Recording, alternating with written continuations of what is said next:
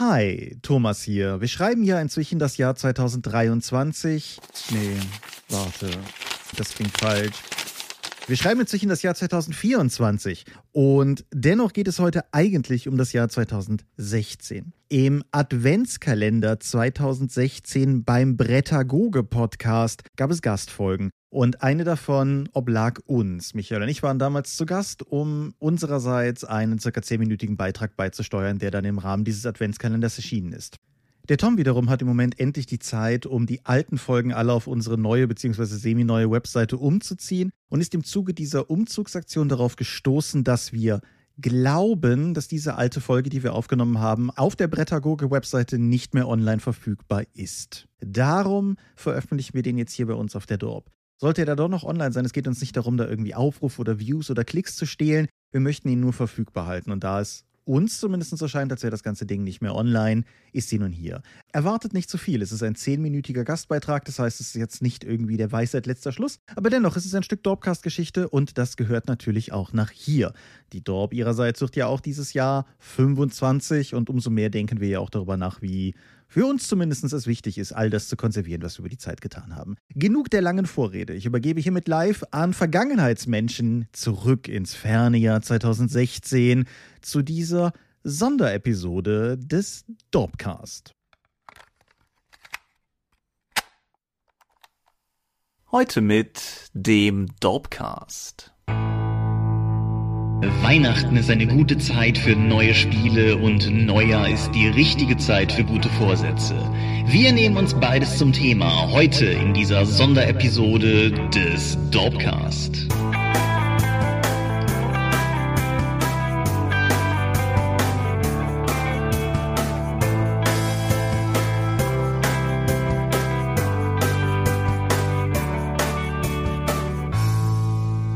Hi und herzlich willkommen zu einer Sonderepisode des Dorpcast. Dieses Mal nicht in unserer gewohnten habitatartigen Umgebung der Dorp, sondern hier als Teil dieses Adventskalenders. Und wenn ich im Plural rede, dann ist das kein Plural Majestätis, sondern wir sind zu zweit, denn zum einen bist da du. Michael Skorpio-Mingers, guten Abend. Und zum anderen bin ich, Thomas Michalski. Hi. Und worüber reden wir heute Abend? Über etwas Neues.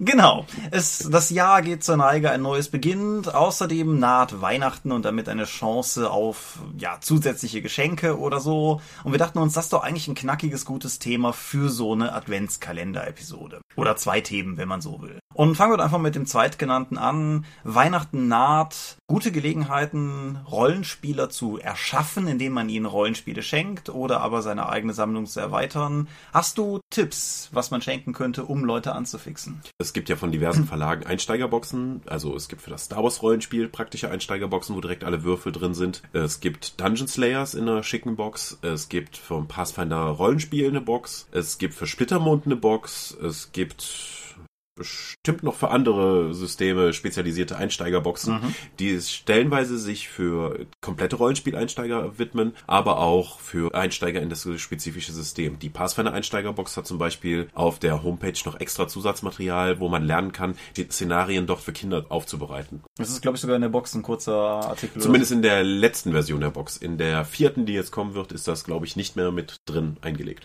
Okay. Ja, generell, aber es gibt mittlerweile auch eigentlich zu so viel vielen verschiedenen Interessen geeignete Rollenspiele und auch geeignete Rollenspiele mit entsprechenden Starterboxen, dass mein Ratschlag auch einfach wäre, etwas zu suchen, für das sich die Leute generell eh schon interessieren und das dann als, als Einstiegshebel zu nehmen. Also wenn man Leute hat, die eh schon auf Fantasy stehen, dann ist sowas wie die Pathfinder oder die Dungeon Slayer Box entsprechend wohl ein guter Weg. Ah, die Box so entfesselt. Iron Kingdoms entfesselt. Da sind sogar noch fett Miniaturen drin. Genau, sowas sind da ganz, ganz gute geeignete Wege. Wenn man auf der anderen Seite jetzt Leute hat, die irgendwie mehr so auf Düsternis und Horror stehen, die werden dann dann vielleicht eher mit einem Cthulhu-Regelwerk glücklicher werden. Cthulhu hat kein richtig, richtiges Start-Einsteiger-Set, aber andererseits ist das Grundregelwerk selbst so billig, dass, dass man da eigentlich auch nicht viel falsch machen kann. Ja, aber um Cthulhu spielen zu müssen, braucht man ja noch einen W100. Und den habe ich ja wahrscheinlich nicht jeder einfach nur zu Hause haben. Allerdings die Wahrscheinlichkeit, dass an dem Ort, wo man auch das Cthulhu-Regelwerk hat kaufen können, auch Zugriff auf einen W100er-Würfel hat oder zwei W10er-Würfel, woraus man einen W100er darstellt, ist ja auch relativ naheliegend. Genau. Vielleicht noch so ein netter Nebeneffekt, wenn man tatsächlich zu Weihnachten Leuten Rollenspielmaterial schenkt, ist vielleicht auch, dass man die Weihnachtstage erfahrungsgemäß im Kreise der Familie verbringt und für manche ist das ein, ein Highlight, für manche ist das eher eine Tortur. Und für diejenigen, die nicht so genau wissen, was sie eigentlich die ganze Zeit da vor Ort mit der Familie machen wollen, warum nicht besinnlich am zweiten Weihnachtstag oder so mit Dungeon Slayers oder Pathfinder losziehen und irgendwie Drachen erschlagen. Das ist an sich eine gute Idee und wenn man seine Familie eh nicht mehr sehen kann, hat man mit den üblichen Rollenspielprodukten immerhin auch genug zu lesen, um die Tage rumzukriegen.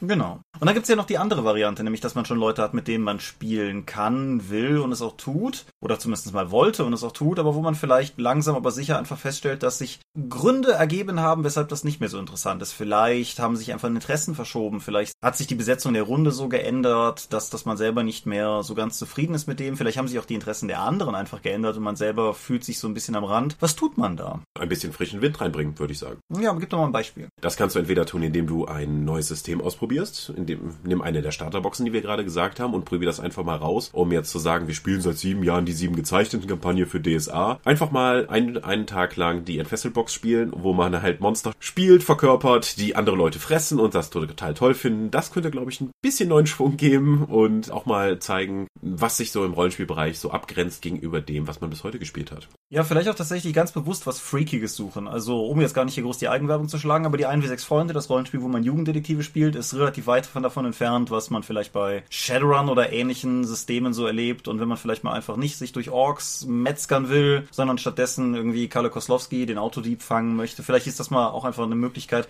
mal was anderes zu tun, ohne gleich das Hobby zu wechseln. Viele Rollenspielrunden spielen ja jetzt schon seit Jahren in der gleichen Konstellation, mit den gleichen Leuten, im gleichen Setting, mit dem gleichen System.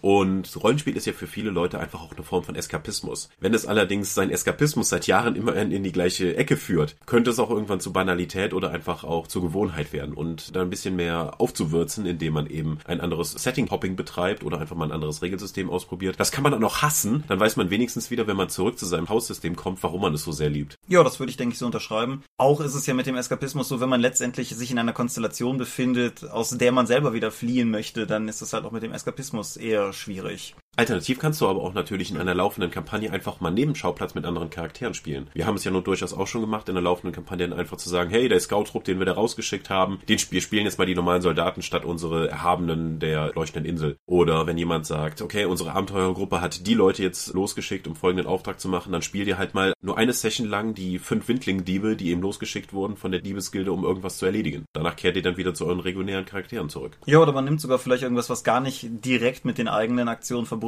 ist. Babylon 5, die Fernsehserie, hat wundervolle Episoden, beispielsweise aus der Sicht eines Fernsehteams oder aus der Sicht zweier Hausmeister, die einfach nur große kosmische Geschehnisse beobachten, die der Zuschauer zuordnen kann, aber die beiden Hausmeister nicht. Und die Idee, die Spielercharaktere mal in solche Rollen zu stecken, die sie vielleicht nur passiv in die Lage versetzen, irgendein kataklysmisches Ereignis zu beobachten, obwohl es gar nicht da ist, wo ihre Charaktere sind und obwohl die Charaktere, die sie da jetzt spielen, gar keinen großen Einfluss drauf haben, könnte auch ganz spaßig sein. Und man kann natürlich die Ideen auch durchaus kombinieren und nutzt den Weihnachtsanlass des Schenkens einfach, um der eigenen Runde vielleicht irgendwas in die Hand zu drücken. So, ach, ich habe uns zu Weihnachten mal dieses und jenes Spiel spendiert, lass uns das doch mal spielen. Das, das kann man mhm. natürlich auch kombinieren. Hast du das schon mal gemacht? Nö, bisher nicht, aber ich bin ja auch mit meinen Runden eigentlich ganz zufrieden. Mhm. Nutzen auch die Weihnachtsfeier nutzen, um dem Spielleiter, der ja in der Regel die, die meisten Auslagen hat für die Regelsysteme und so etwas, bei dem oftmals auch gespielt wird, dann gezielt ein Geschenk zu machen? Das wäre zumindest eine nette Idee. Meistens bin ich der Spielleiter. Das lässt mich ja. die Sache ja durchaus auch noch bevorzugt beobachten. Aber natürlich gibt es auch Situationen, in denen das alles nicht mehr hilft, in der das Schenken von alternativen Settings, das Spielen von alternativen Settings, wo das irgendwie alles nicht mehr funktioniert, wo man sich vielleicht auch einfach eingestehen muss, dass man an einen Punkt kommt, an dem das geliebte Hobby des Spielens langsam aber sicher,